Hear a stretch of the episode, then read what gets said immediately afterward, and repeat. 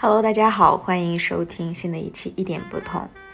这一期呢，也是和你聊聊天系列。我想跟大家聊一聊这一周的一点小的收获和感受。那么，在我的这个播客里面，会有一些嘉宾。嗯，我觉得跟嘉宾录播客，对于我来说，有一点感觉像是寻求一种缘分啊。我经常会邀请呃一部分我身边的朋友。或者是以偶然的机会去遇见的人，嗯，跟他们又会在预约这个时间去录我们的这个播客，但是又会因为种种事情，包括我自己的状态，或者是对方的一些事情，而这件事情会一直往后推迟。所以我现在，嗯，越来越意识到，那就尊重这些事情自然而然的发展。所以啊，我刚好现在有这个时间了。今天八月三十号，刚好这个夏天也就这么结束了，所以想跟大家继续聊一聊我自己的一些心得体会吧。嗯，首先呢，我是特别开心，今天突然间意识到，我是二零一九年的九月份刚好录了我的第一期播客，到现在呢是两年的时间。我反正挺庆幸自己 没有放弃，一直断断续续的在更新。其实我当时更新的时候，呃，要录这个播客的时候，我就想好这是我长期想要做的事情，不管是五年还是十年。所以我觉得这件事情就是在秋天，也是开学的季节开始的，所以我。可以给大家一个建议，就是说，在九月份的时候，我们不妨有一些新的尝试。嗯，比如说，第一个就是可以选择九月份其中一周不用社交媒体，去关掉小红书啊，然后微博、极客所有的这种的社交媒体，就一周时间。这一周，你可以选择一本书啊，比如说曾经你读过的书，现在重新读，可能感受还是不一样的；或者是一本一直想看的小说啊，放到这一周来给你调节一下自己的频率和节奏。嗯，那么在过去的两周时间呢，我是跟。啊，我们共读群里面的小伙伴一起读了《活出生命的意义》。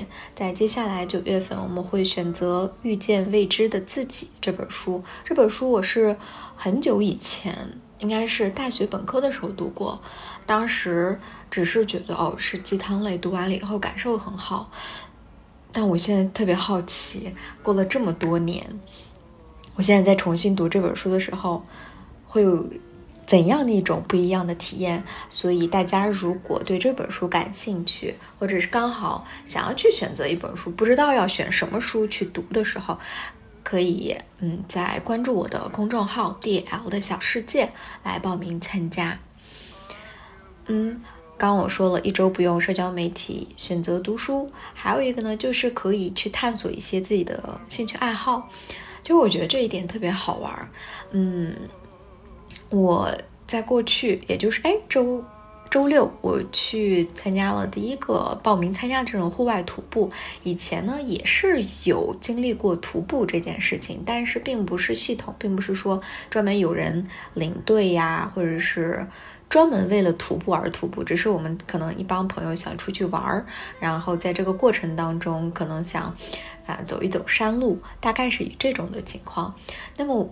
我就觉得，哎，徒步还是挺有意思。到山里面，你的手机也没有信号，然后呢，你还必须得非常全神贯注的去走这条路，因为当你跟你的朋友去聊天，或者是脑子里面去想别的事情的时候，你就会一不小心会滑倒呀，或者是被绊着。所以我觉得这可可能也是户外徒步爱好者的一个喜欢这件事的一个理由之一吧。我觉得通过这件事情，我感觉当我们发现了一个比较好玩的兴趣爱好的时候，嗯，大家可以非常公开的去在自己的朋友圈或者微博去把这件事情说出来，嗯，当我说我去参加这种户外徒步的时候，就有好几个朋友私信问我：“哎，你是怎么去参加的呀？”我也一直想呀。然后我会把这些公众号、这些平台啊推荐给对方。这样的话，在他们有时间的时候，他们也能够去参加。所以我觉得，就是可以去把自己。正在喜欢做的一件事情去展现给大家，然后这样我们彼此之间可以有一个积极的影响。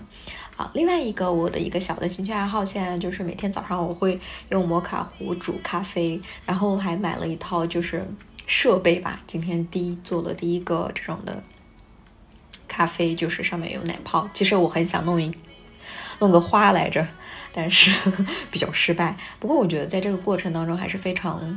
有趣，那么这对于这个摩卡壶，我也是在朋友那里去他家里面看到，我就说，哎，我好像嗯也可以尝试一下。所以我觉得这个就是，嗯，如果周边的朋友都有自己的兴趣爱好，那么你也可以跟他们学习，先去尝试一下，说不定你可以，你说不定你就会发现你也喜欢上了呢。好，这是。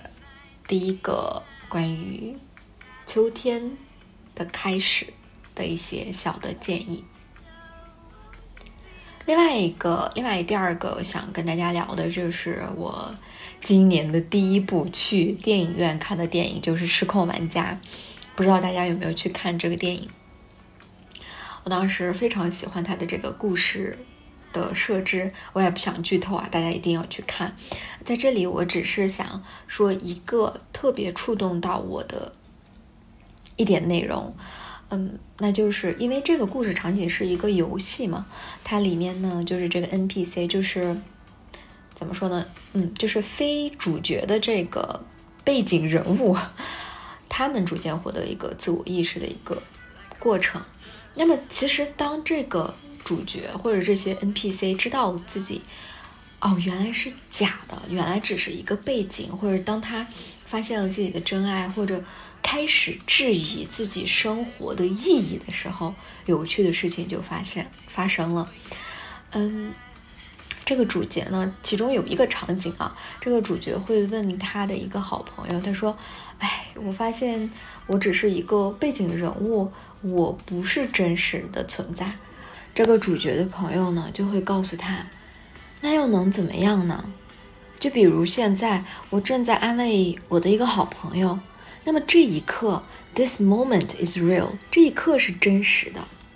或许我们什么也改变不了，但我们可以感受到此时此刻的我们是真实的，所以我们就过好每个当下。我觉得这个就是在这一刻，我就会被。触动到，因为很多时候我们就会觉得，哎，我是不是每天都在过着同样的一件事情？我是不是就会变成了一个这样的背景人物呢？每天都在做同样的事情，然后就在这个时候，我们想要质疑，就是我活着的意义是什么？我觉得，当我们把目光放到。此时此刻的时候，其实那个能量才是通的，因为有时候你会发现，就是你在跟你的爱人争吵，或者是亦或是真的分手了，有那个时候你就会怀疑，哎，曾经我们的那些美好到底有没有真实的发生过？那么通过这个电影，或者是我刚才所所说的这句话，我可以完完全全告诉你，一切都是真实的。在那一刻，他真的爱你，你也真的爱他。在那一刻，我们大家都是开开心心的。结果不好，并不代表这个过程是假的。那么说到这个生命的意义，其实我最后想跟大家聊一下，就是我这一两周读的啊，Franklin 的《活出生命的意义》。上一期节目我也简单的提到了。那么这一期呢，我是。想通想讲它的另外一个部分啊，刚好这里面就是有一句话也特别应景，就是说到这个我们所经历的，还有我们所有的行动、所有的想法、所有的苦难，这些其实都并不会消失。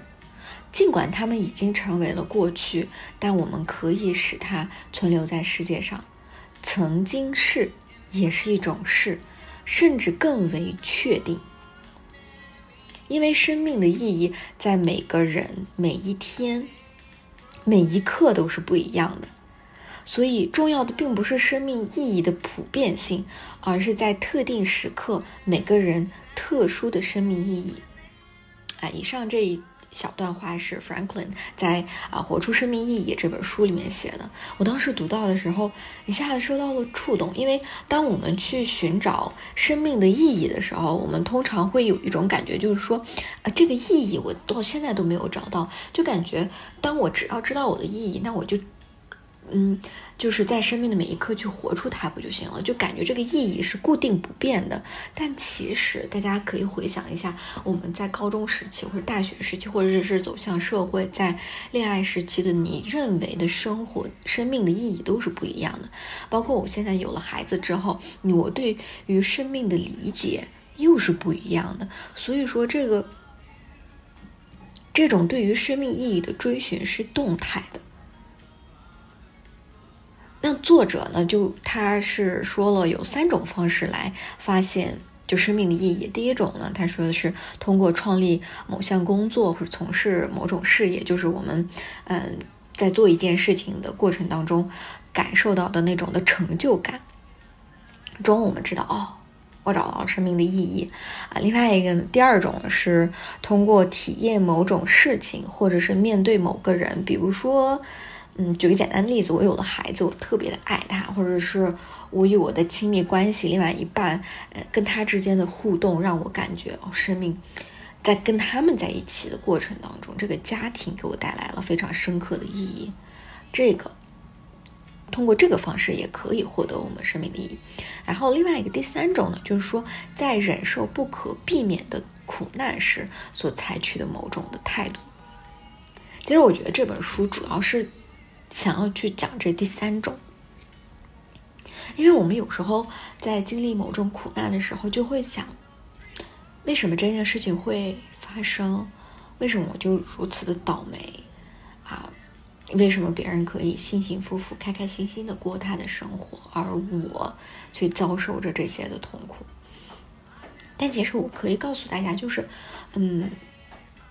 比如说我在朋友圈发一些照片，或者是在微博上发一些动态，可能似乎嗯会给大家营造一种哦他生活很快乐幸福的这种感受，但其实我的生活的过程当中也会阶段性的有这种痛苦的经历，嗯，但我每次在经历这种痛苦的时候，我会不断的暗示告诉我自己，哎。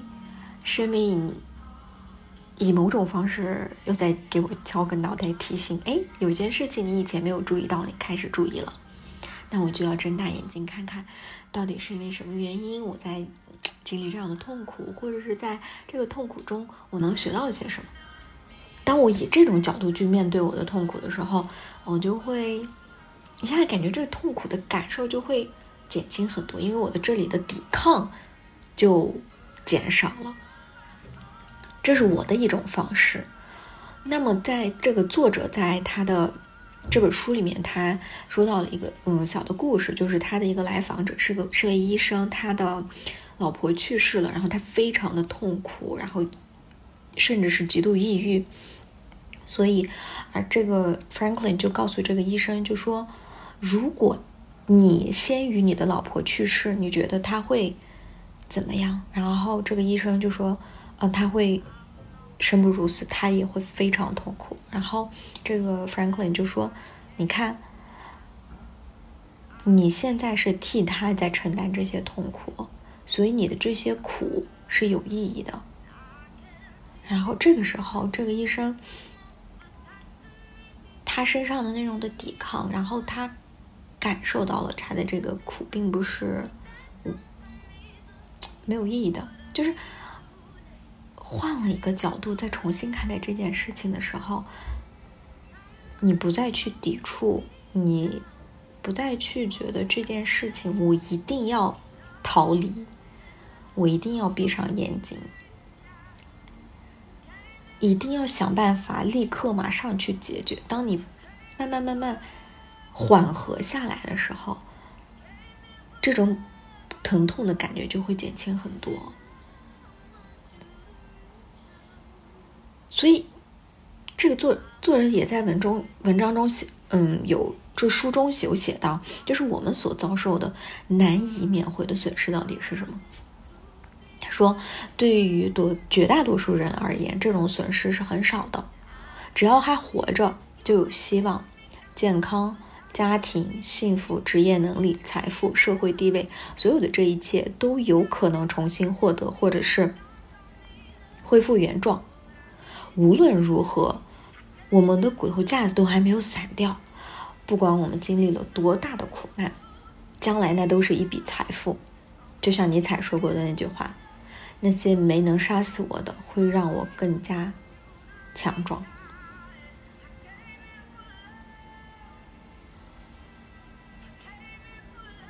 这个时候，我觉得这本书最能触动。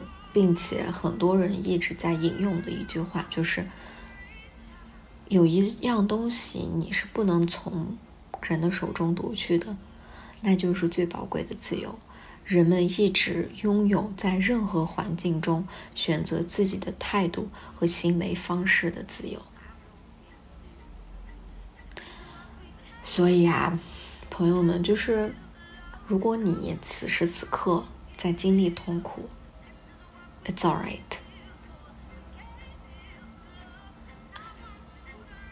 你不需要马上立刻去解决这件事情，解决不了也没关系，可以暂时的按个暂停的键。你不需要马上就要跑起来，然后又积极的向前冲。我们都是人啊，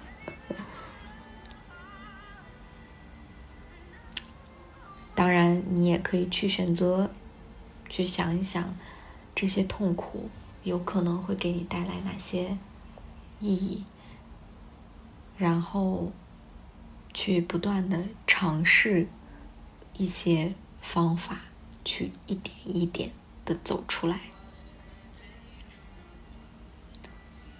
好啦，这周的和你聊聊天就到这儿喽。希望大家拥有一个非常棒的秋天，九月份的开学愉快。希望大家能够多多的出去走一走。拜拜。